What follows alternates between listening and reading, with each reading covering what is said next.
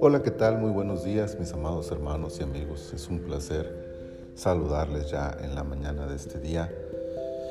Miércoles, miércoles 6 de abril del año 2022. Estamos en la temporada 15, el episodio 15 de nuestro devocional En su reposo. Primero de Reyes, capítulo 15, versículo 14 dice, Sin embargo, los lugares altos no se quitaron.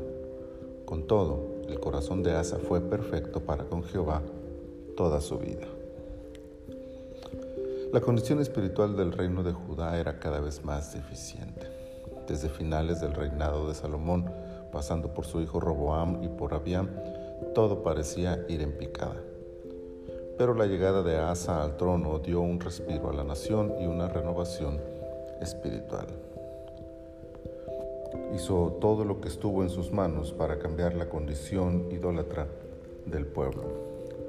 Sin embargo, esta frase es un duro golpe a las buenas intenciones de Asa y es una vuelta a la realidad para muchas personas que como él se esfuerzan por lograr cambios positivos y, sin embargo, no logran todo lo que se proponen.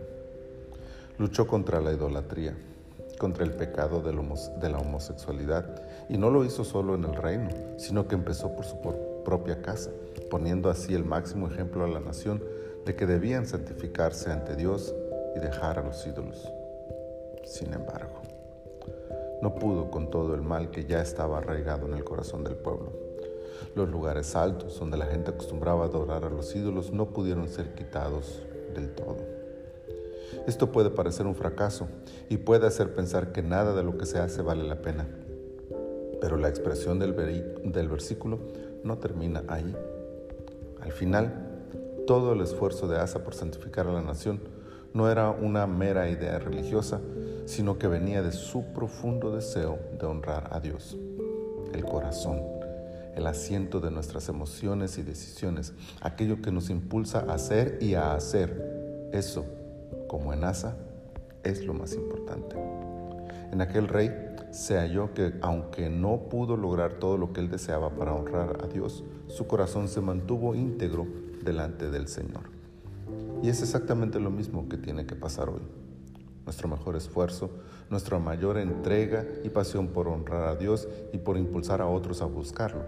Pero al final, si no logramos todo lo que nos hemos propuesto, si las personas a nuestro alrededor no entienden y no aceptan nuestra convicción, si no llevamos a todos a un encuentro personal e íntimo con Dios, aún así, cuidemos de mantener nuestro corazón intacto, sano, amoroso y dispuesto a agradar a Dios en todos nuestros caminos.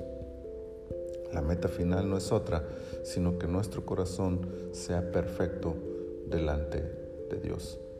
Esforcémonos por vivir con esto en mente cada día de nuestra vida. Señor, muchas gracias por esta hermosa reflexión de tu palabra.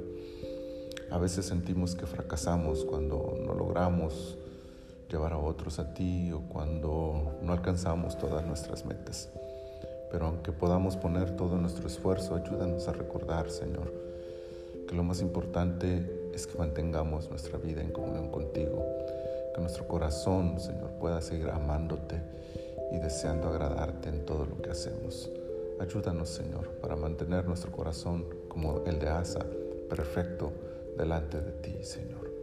Muchas gracias, muchas gracias por esta palabra.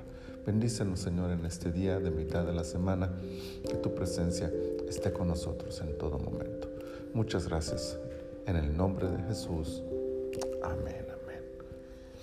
Pues, hermanos míos, les deseo que las bendiciones del Señor les abracen donde quiera que ustedes se encuentren.